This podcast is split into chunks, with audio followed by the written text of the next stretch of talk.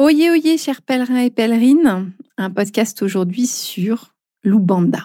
Bonjour, moi c'est Virginie, auteure du roman Namata, là où tout commence, dans lequel je vous livre mon histoire entre le Brésil, l'Afrique et l'Europe.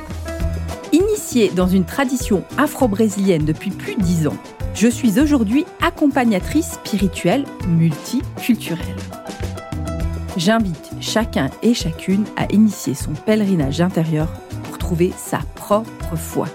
Dans ce podcast, on parle religion, spiritualité sans langue de bois, sans tabou et dans le respect indispensable des croyances de chacun. On va partir au Brésil dans les années 1900 à la découverte de l'Ubanda. L'histoire de l'Ubanda, c'est l'histoire du métissage, c'est l'histoire de l'acculturation, des rites, des religions traditionnelles qui euh, se sont déracinées, qui se sont re-enracinées. C'est un brassage de culturel, c'est la religion par excellence de la mixité, du mélange, de comment quand on est complètement déraciné, qu'on met des gens entre eux qui viennent pas du tout des mêmes horizons, quel pont se crée pour arriver à créer quelque chose de nouveau parce qu'on a besoin de sens, parce qu'on a besoin de spiritualité pour être résilient, parce qu'on a besoin face à l'horreur qui a été vécue au, Brésil, qui est la traite négrière, il y a besoin d'autre chose. Il y a eu besoin d'aller au-delà. Et c'est ça que je vais aborder aujourd'hui comment il y a un quelque chose, donc 1908, hein, je vous parle de quelque chose qui est, qui est finalement d'un point de vue euh, spirituel très récent et je vais aborder l'historique. Pour bien comprendre ce podcast, en fait, ce podcast, c'est l'aboutissement d'une série de trois autres podcasts. Je vais t'inviter à remonter un petit peu plus haut si c'est le premier podcast que tu prends et à l'écouter déjà le podcast qui s'appelle Afro-Brésilien, ce qui te permettra déjà de comprendre le contexte historique de la traite négrière et de l'acculturation. J'insiste sur ce mot, l'acculturation, je l'ai abordé dans ce podcast et dire qu'est-ce qui se passe? Comment est le Brésil? Dans toute la période de la traite négrière et qu'est-ce qui se passe d'un point de vue des personnes humaines. J'ai fait un second podcast qui s'appelle Le Condomblé.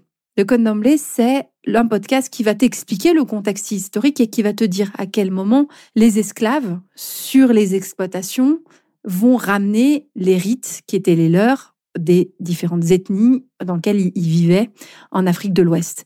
Et comment, quelle spiritualité, quelle religion va émerger de cette réappropriation, de cette réafricanisation du peuple euh, mis en situation d'esclavage? On est encore et de nouveau dans l'acculturation, c'est je perds mes racines, je recrée quelque chose avec l'environnement qui est autour de moi et les gens qui sont autour de moi. Je parle d'acculturation, parce qu'on était sur des, personnes, certes d'origine africaine, Afrique de l'Ouest, mais d'ethnies complètement différentes. N'oublions pas, quand on parle d'un Africain, ça veut rien dire. Un Africain, ça ne veut rien dire.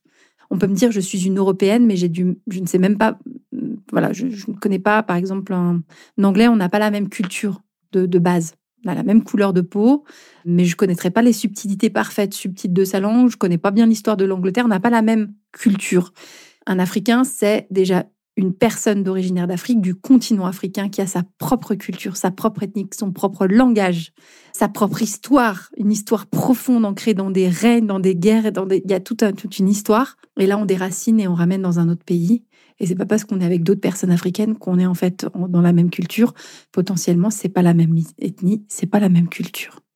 Podcast suivant que je t'invite à écouter aussi avant d'entamer celui-là, c'est le spiritisme le spiritisme, c'est comment dans cette euh, acculturation les colons? Parce que là on est un petit peu enfin après l'esclavagisme, l'arrivée du spiritisme et comment les colons européens, c'est-à-dire français, sont arrivés au Brésil ont vécu de toute façon, même si eux, pour le coup, c'était consenti leur, leur migration, comment ils ont eu besoin aussi de se réapproprier une forme de spiritualité et comment ils ont vécu aussi euh, leur acculturation dans un milieu plus bourgeois, évidemment, beaucoup plus confortable.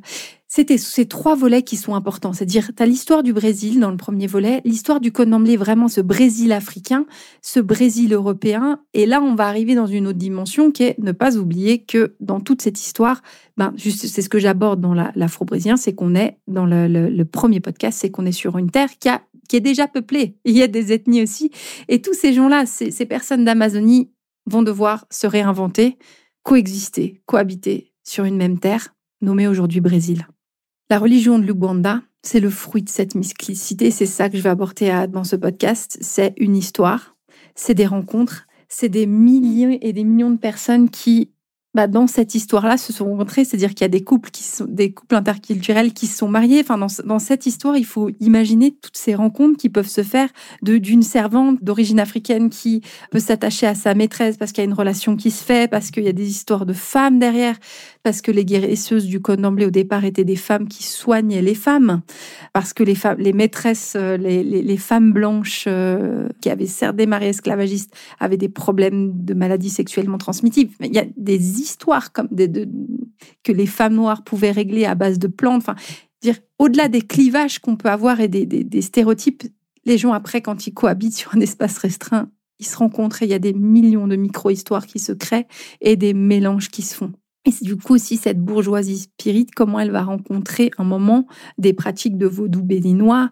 On peut imaginer des couples qui se forment, les Amérindiens qui sont sur aussi mis en esclavage, ce brassage et ce métissage. Et ça, c'est bienvenu dans le monde de l'Ubanda. Derrière, il y aura, je vais insister sur le mot résilience, parce que pour ce faire, il faut avoir une très grande, très très grande résilience pour pouvoir vivre et survivre dans cette histoire et dans l'histoire horrible qu'est la traite négrière et la déshumanisation et l'avilissement d'un humain sur un autre humain. Donc on est en 1908 au Brésil, dans la banlieue de Rio. Il y a un jeune homme qui s'appelle Zélio, qui est plutôt d'un milieu euh, social moyen, d'une famille plutôt blanche. Après, blanc, quand on est en 1900, c'est blanc métissé en général. Hein. c'est très rare maintenant d'arriver, même à l'époque d'être au Brésil, d'être complètement, euh, voilà, il y a des familles, mais lui, il est dans ce milieu un peu entre, entre deux, hein, mais un peu mélangé. Il est adolescent et il va développer une forme de folie, des crises d'hystérie. Et là, ses parents sont désemparés et ils vont, c'est des parents aimants, ils vont essayer de mener un chemin, un parcours du combattant pour essayer de soigner leur fils. Et la toute première chose qu'ils vont faire avec plein de bon sens, c'est qu'ils vont aller voir des médecins. Et les médecins, en fait, vont pas trouver de solution. Donc début 1900, hein, on est la psychiatrie, c'est pas encore pas encore une, science bien bien établie. Il n'y a pas de solution. Il n'y a pas de il a pas de proposition pour lui. Les parents vont donc aller voir un prêtre exorciste, voir s'il n'y a pas quelque chose de l'ordre du démoniaque chez leur fils. Le prêtre exorciste va faire, va faire son travail, va faire son œuvre et va effectivement diagnostiquer qu'il n'y a pas de démon dans le jeune Zélio. Il n'est pas possédé par le démon, il ne fait donc pas partie des personnes qui va pouvoir travailler avec. On reste encore avec ces crises d'hystérie sans réponse. Pour poursuivre la recherche, on va, ils vont accompagner leur fils chez un type de guérisseuse qu'on ne connaît pas ici, mais typiquement l'influence des, des, populations amazoniennes, un type de guérisseuse qui œuvre encore aujourd'hui, qui sont des femmes qui travaillent avec des plantes fraîches et qui vont sur le corps vous passer des, des plantes et qui vont sur le corps vous faire des prières et des, et des bénédictions pour pouvoir soigner. Euh, ça marche très bien. Enfin, il y a vraiment, c'est souvent les bébés qu'on amène voir ça. J'ai eu l'occasion de voir ça lors d'un de mes voyages. Un bébé qui dort pas, par exemple, on l'amènera voir euh, sa guérisseuse, euh, la guérisseuse qui passe les plantes sur lui pour que pour qu'il retrouve le sommeil. Donc avec des avec ses prières, ils vont l'amener voir cette guérisseuse qui n'aura effectivement elle non plus pas de succès vis-à-vis de la vis-à-vis de ce pauvre Zélio. Mais par contre, elle va inviter les parents à aller dans un centre spirit euh, dans leur dans leur quartier. Donc là, les centres Cardessis commencent à voir le jour. Les, les réunions et les centres spirit commencent à, Cardessis commencent à, à émerger. Il y a un véritable succès et elle orientera donc Zélio sur un, et ses parents sur un centre. Je fais une pause parce que je trouve incroyable le, parcours qu'ont fait ses parents et ils ont ils y sont allés ils sont allés dans la banlieue de Rio dans un centre spirit. Et puis moi je suis épatée parce que euh, ayant un enfant qui a relativement beaucoup de problèmes de santé c'est exactement cette ferveur cette quête du bien-être de son enfant qui est très touchante chez ses parents et ils vont l'amener ils vont l'amener dans ce centre là donc ils vont ils vont faire cette cette démarche. Je vous fais un tout petit rappel, hein, juste pour rappeler le contexte dans lequel ils vont aller. Les centres spirites organisent des séances de soins où des esprits de la bourgeoisie notable européenne va œuvrer par le truchement de médiums. Même aujourd'hui, si vous allez dans un centre, ça va se passer comme ça. Il y a différents médiums qui vont faire dans un espace de enfin de, de, transe légère, mais transe légère dans le sens c'est pas une transe où ils vont partir en hystérie. Excusez-moi, c'est pas. je pense que la transe peut être très profonde, mais des transes relativement calmes où, ils vont pouvoir parler, transmettre des messages des guides, ils vont pouvoir euh, faire des formes de thérapie par l'énergie. Donc ils peuvent toucher, euh, voilà, faire une sorte de magnétisme. Je fais un aparté, c'est que dans le spiritisme, les esprits qui guident sont en général des bourgeois européens, des médecins, des philosophes, des grands artistes éventuellement, mais juste je contextualise ça. Dans le spiritisme, même aujourd'hui, la plupart du temps, les guides sont voilà, cette notion bourgeoise. Je me permets de dire ça parce qu'il faut juste rappeler que tout ce qui est autre, qui n'est pas euh, cette, cette bourgeoisie éduquée, parce que c'est cette notion-là, c'est des gens qui ont reçu une véritable éducation, derrière, ils vont appeler des esprits inférieurs on remet un petit peu dans le contexte afro-brésilien hein, de, ces temples kardécistes, euh, ça va s'opposer au condomblé qui, pour le coup, quand il y a des trans, ça va chanter, ça va boire, ça va, il peut y avoir du tabac, bah, idem dans les, dans les séances de chamanisme. On s'oppose à ça et il y a quand même cette, fracture sociale qui fait que là, on est dans une, une approche plus élitiste, plus bourgeoise, plus calme, en opposition à des rites primitifs, vus comme primitifs donc des esprits dits inférieurs. C'est-à-dire que le code d'emblée est perçu comme un travail avec des rites inférieurs. Je le place dans un contexte historique. Je pense qu'aujourd'hui, il y a énormément de respect entre les deux, les deux mouvements. Je sais que mon père de Saint avait énormément de respect pour, euh, pour, euh, pour des grands spirites, euh, en tout cas brésiliens. Il n'y avait aucun souci pour lui. Et là, donc la, la séance va commencer. Zélio arrive avec ses parents. La séance de spiritisme commence. Les médiums entre dans cet état modifié de conscience. Mais ça se passe pas comme d'habitude, c'est-à-dire qu'au lieu d'avoir ces fameux bourgeois, donc des choses très calmes qui se passent, en fait, il y a des, soit des vieux noirs qui arrivent, donc des, ancêtres africains, qui, qui donc, du coup ont des gestuels, voilà, ont d'autres manières de parler, ou il y a certains aussi, des, certains Indiens, donc ce qu'on appelle des cabocles, qui sont des esprits, des ancêtres des spiritualités amazoniennes. Et là, c'est un problème parce que dans le sens spirit, c'est justement ce qu'on qualifie d'esprit inférieur.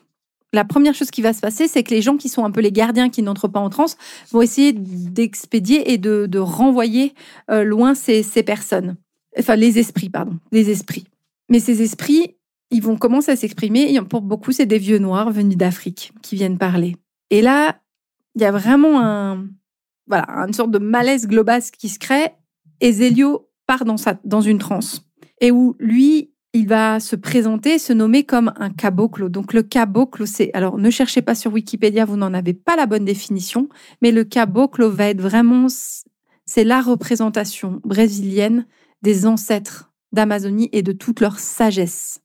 Et là, justement, on est dans ce fameux métissage. Et il va se nommer comme le caboclo être inclusiad. On est sur l'Indien, des sept croisements, des sept croix, des sept carrefours aussi. C'est donc un Indien d'Amazonie, donc ce qu'on appelle un, esprit, pour les spirites, un esprit inférieur. Il se présente comme tel, mais dans l'assemblée des personnes qui ne sont pas entrantes, il y a une personne clairvoyante, une personne qui a le don de voir. Et en fait, elle lui dit, mais moi, je te vois. Je te vois comme un Indien, mais par contre, tu as une tenue d'ecclésiastique. Qu'est-ce qui se passe?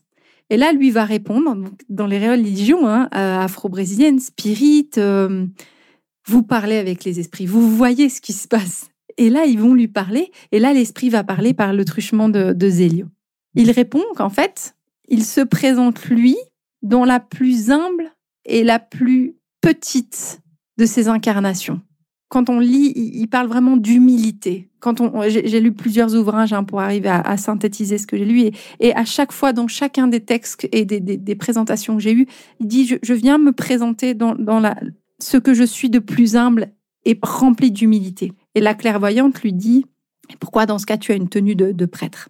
Il lui répond en fait une chose qui est un enseignement mais profond pour tout un chacun. Il lui répond que dans les processus de réincarnation, il a été un Indien d'Amazonie qui n'avait d'ailleurs pas une grande importance dans la hiérarchie de son ethnie, ni dans la hiérarchie spirituelle. C'est pas un esprit très élevé, c'est la plus petite forme de ce qu'il est dans son incarnation, la forme la plus modeste, c'est être dans tout le processus de réincarnation et tout le processus d'esprit.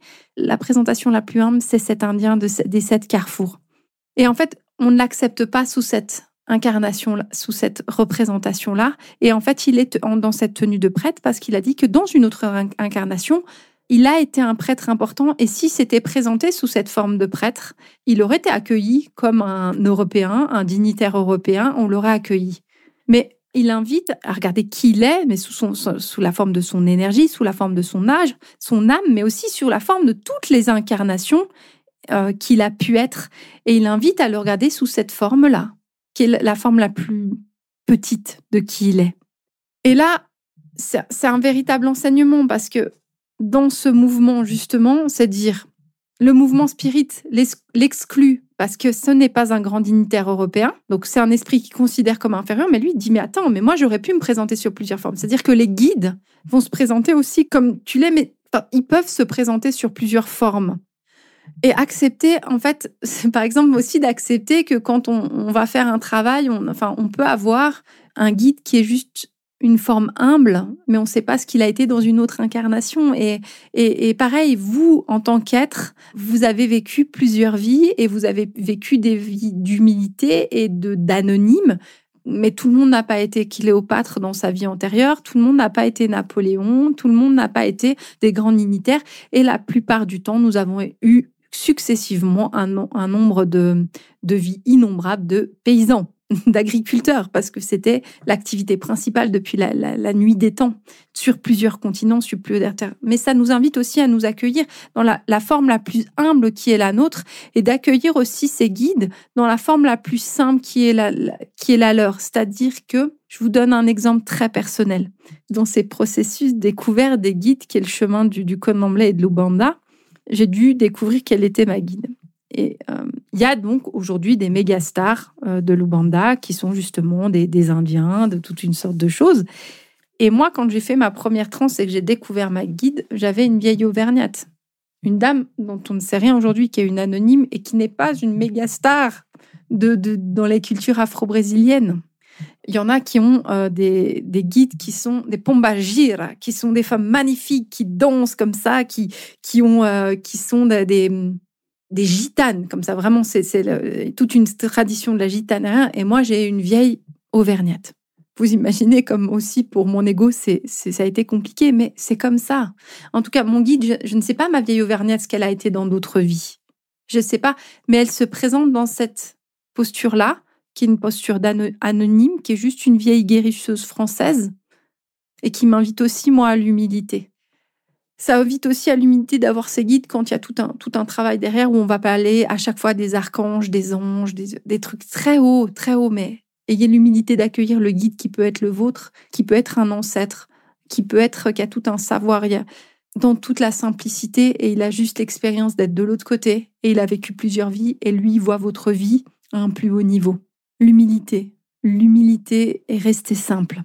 Je reviens un petit peu dans l'histoire, j'ai digressé, mais je reviens dans, cette séance parce que suite à cette séance, il y a un véritable séisme qui s'est produit. En fait, là, il y a une scission qui va se faire entre le spiritisme, euh, qui, qui, va rester avec, qui restera et qui reste aujourd'hui, les courants spirites cardécistes vont rester avec euh, les entités éduquées. Et il y a une autre branche, par d'ailleurs le Zélio, qui va se créer sur accueillir les divinités, les incorporations qui sont d'influence non européenne, il y a forcément une scission qui se fait parce que on n'est plus dans la doctrine kardéciste, on n'est on plus dans sa la codification d'Alan Kardec. C'est plus possible. Et puis, il y a forcément une branche qui se fait à part parce que souvent, euh, les Indiens ou euh, ma vieille, vieille quand elle arrive, qu'est-ce qu'elle demande? Elle demande un verre de vin. Il y a cette notion très particulière hein, pour nous en tant qu'Européens aussi. Hein. Jésus buvait, euh, buvait et mangeait bien, mais nous, on doit faire. Voilà. Mais non, c'est juste pour dire que y a, c'est des esprits qui des fois vont demander un petit peu de, l'énergie en fait du pouvoir des plantes. Alors là, je pourrais aussi parler hein, vraiment de qu'est-ce qui vient chercher quand ils vont.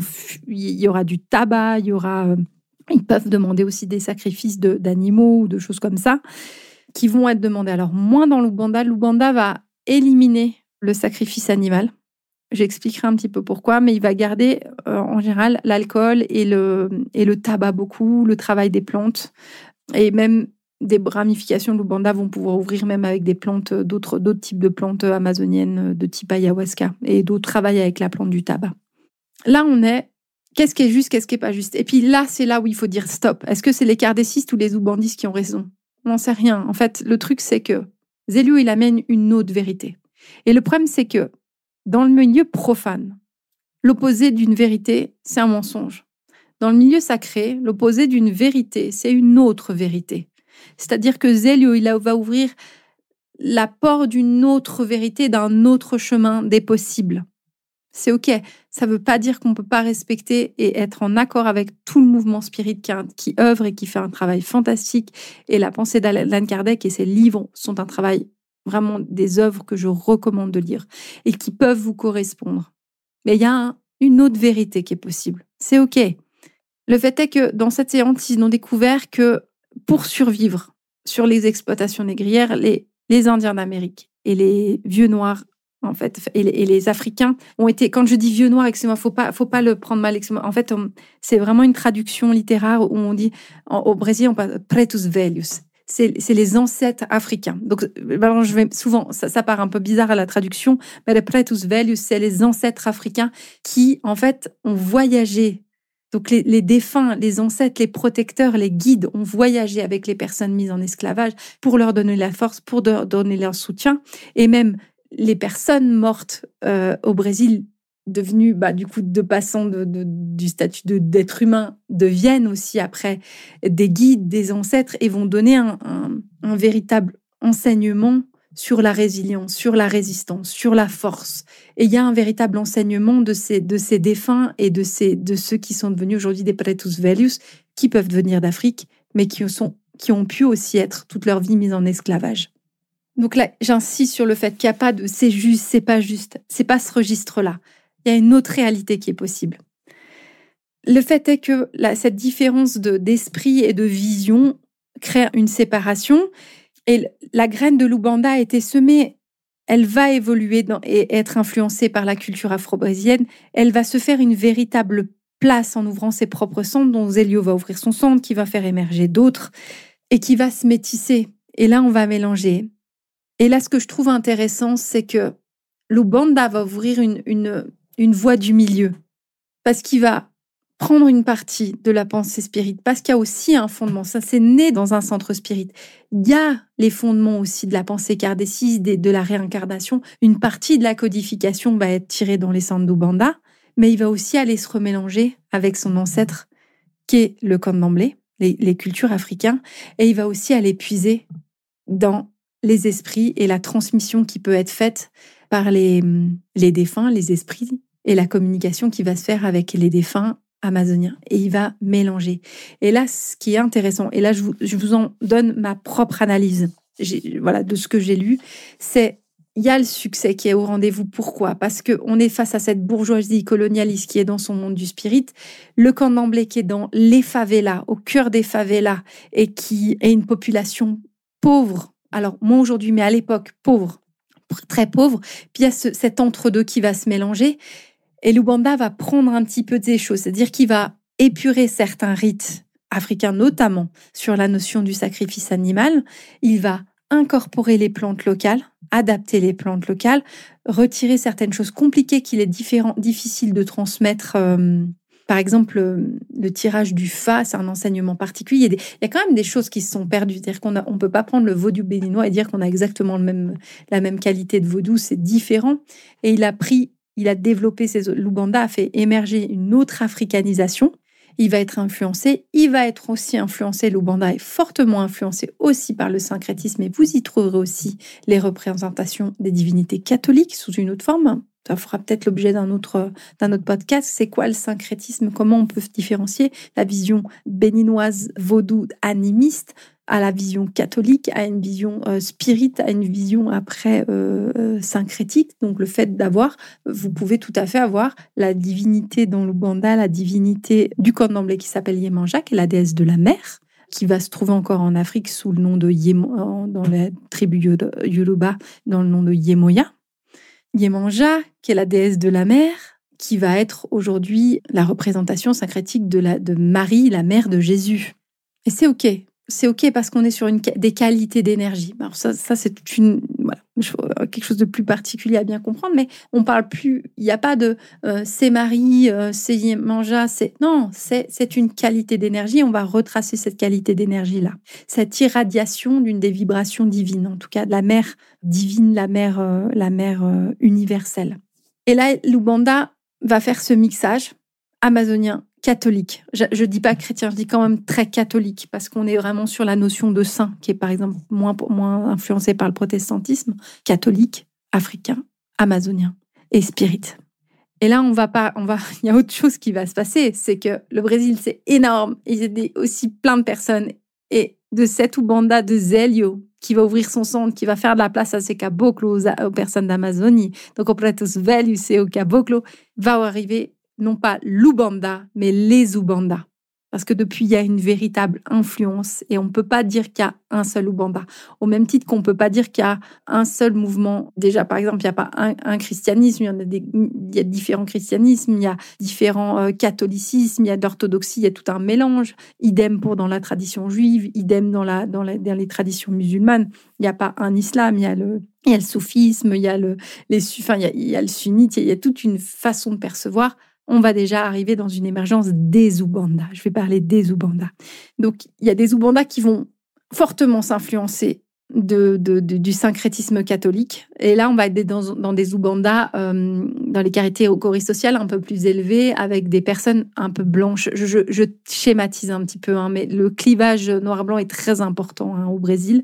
Et donc, dans un syncrétisme on va s'éloigner un petit peu des rites africains, toujours dit un petit peu trop barbare, il y en a qui vont complètement l'exclure. Il y en a qui vont complètement exclure l'influence catholique. Par exemple, dans les Ubanda européens, hein, le, temple Guarassi, si vous y allez, qui temple qui a des temples à Paris, à Genève, vous ne voyez pas de représentation catholique. Pourquoi? Parce qu'ils sont adaptés aussi euh, je pense. Vraiment, j'imagine à, une population européenne en rébellion face à l'Église catholique. Donc là, pour le, coup, eux, ils, ont, ils sont entrés dans quelque chose où c'est OK l'africanité, c'est OK euh, euh, les, Indiens. On voit moins cette présence-là. Il y, a la présence aussi des Orishas. Va s'éloigner la plupart de l'Oubanda. Il me semble, à ma connaissance, qu'il n'y a euh, pas ou peu, très peu de sacrifices animaux dans, dans les Ubanda, dans les rites traditionnels. Et plus le temps est passé et plus on l'a éliminé. Ça, c'est une des choses qui, qui est importante dans l'Ubanda. La présence prédominante des Ubanda, des, vraiment des indigènes amazoniens, va donner aussi tout un, tout un travail dans l'Ubanda sur la plante du tabac. Euh, qu'on peut, on peut sniffer ce tabac, ça s'appelle le râpé. On peut même utiliser des plantes en psychotrempe qui a un courant. Donc, c'est pas tous les Ubanda, il y a un courant des Ubanda. Euh, il y a plusieurs noms. Je vais pas, enfin, ce serait pas très intéressant que je donne des noms euh, brésiliens, mais il y a vraiment jusqu'au travail de l'ayahuasca qui est un, un qui est très proche et très lié au chamanisme amazonien. Dans l'ensemble, ce qui fédère l'Ubanda et qui le rapproche du Condomblé et qui le différencie du spiritisme, c'est qu'il y a un travail avec les orishas. Les divinités africaines euh, Yoruba sont présentes dans les travaux, ils communiquent, ils sont, ils sont encore honorés, il y a des rites, c'est encore, euh, c'est encore très présent. Et c'est ce qui va fédérer.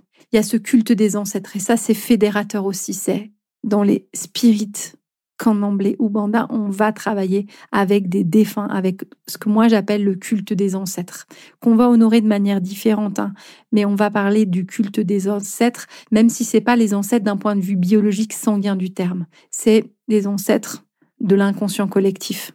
Par exemple, je vais vous donner, je vais aussi pour partager mon, expérience à moi vis-à-vis de, de. Donc, j'ai une, double initiation. Hein. Moi, j'étais initiée à Recife, dans la banlieue de Recife, au bord de la mer.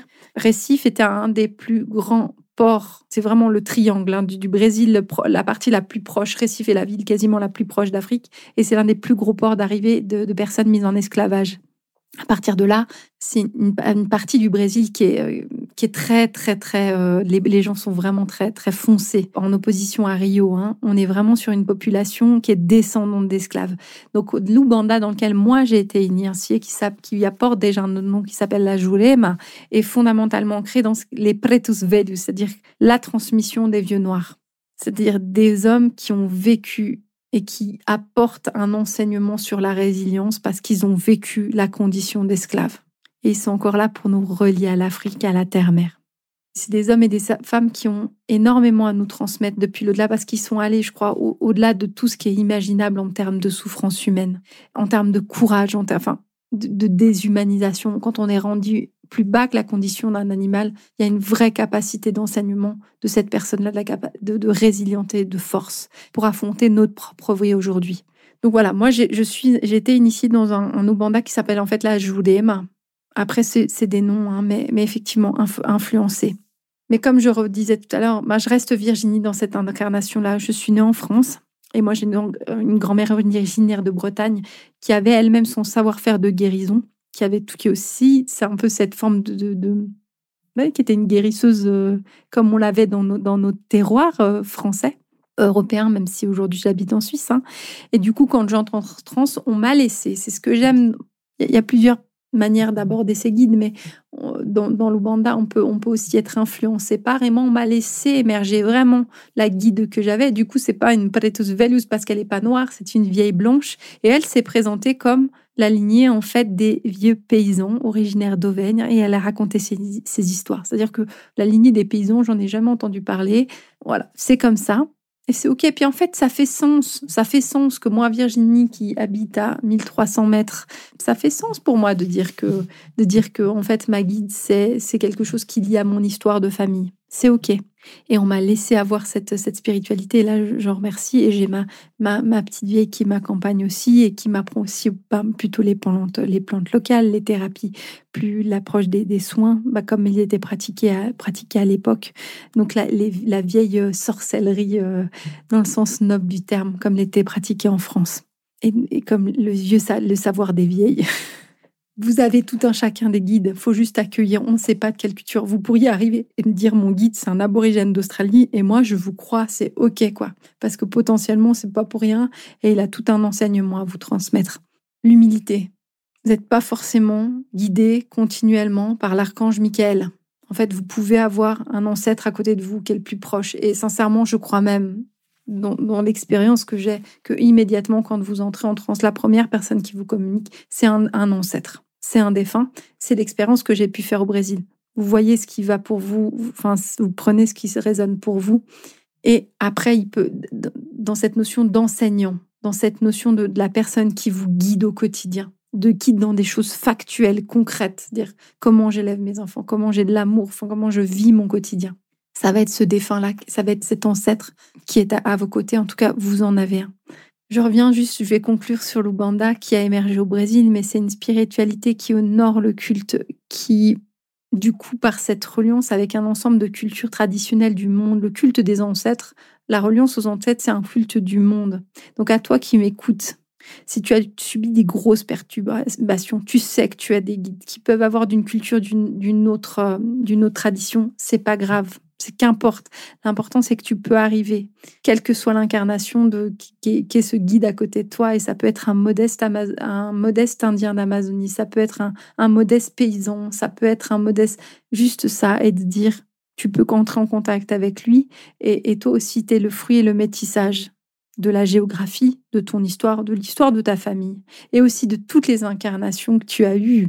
Tu es aujourd'hui qui tu es, tu es né, euh, si tu m'écoutes, tu es potentiellement un smartphone et tu es né à cette période-là, mais tu as été plein de choses et on n'arrivera pas ni à me cataloguer, ni à te cataloguer parce que tu es juste qui tu es maintenant et tu es dans toute la modestie que tu peux avoir et toute l'humilité que tu peux avoir, mais tu es le fruit profond de toute une sagesse et de tout un savoir acquis au fil de tes incarnations. Et aussi, tu as aussi accès avec le temps, on est d'accord avec un petit peu d'entraînement, à toute la sagesse des guides et des ancêtres qui t'accompagnent. Je te souhaite que ton pèlerinage intérieur soit béni. J'ai fait un très long podcast, mais c'était un énorme plaisir. Je ne voulais pas bâcler ce podcast.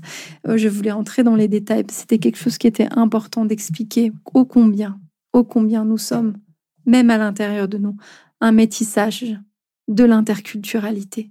Nous avons vécu sur tous les continents. Nous avons été esclaves. Nous avons été potentiellement aussi esclavagistes. Nous ne pouvons pas juger les gens ni par leur couleur de ce qu'ils ont maintenant, ni par ce qu'ils ont, ni d'une quelconque manière, parce que nous avons été aussi noirs, nous avons été aussi à potentiellement maltraitants, nous avons été tout, tout, tout, nous avons été toutes les religions et on porte tout savoir à l'intérieur de nous. Et c'est ça qui rend l'aspect la plus sacré de nous-mêmes, riche.